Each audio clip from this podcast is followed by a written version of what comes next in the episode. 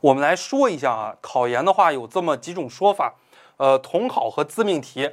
我来说一下，湖南师范大学的学硕在二零一九年的时候，它就改成了全国统考了，就是教育部来出题。教育类的专硕，全国所有学校所有专业，只要是专硕都是自命题。我们的考研考几门学科呀？考政治、英语，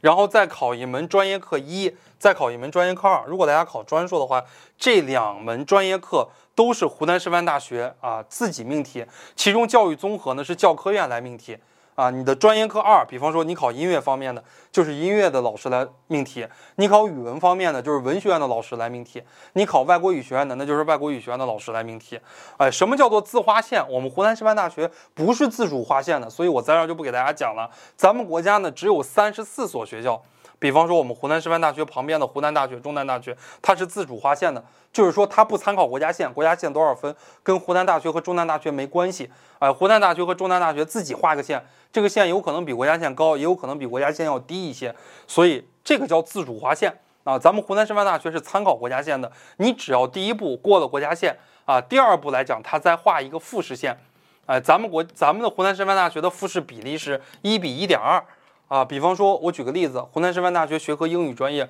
录取四十个人啊，按照一点二这样的一个比例，前四十八名啊，就是可以进入复试。你如果考到前四十八名，就可以进入到全日制的这个复试，按照这样的一个比例来划分的。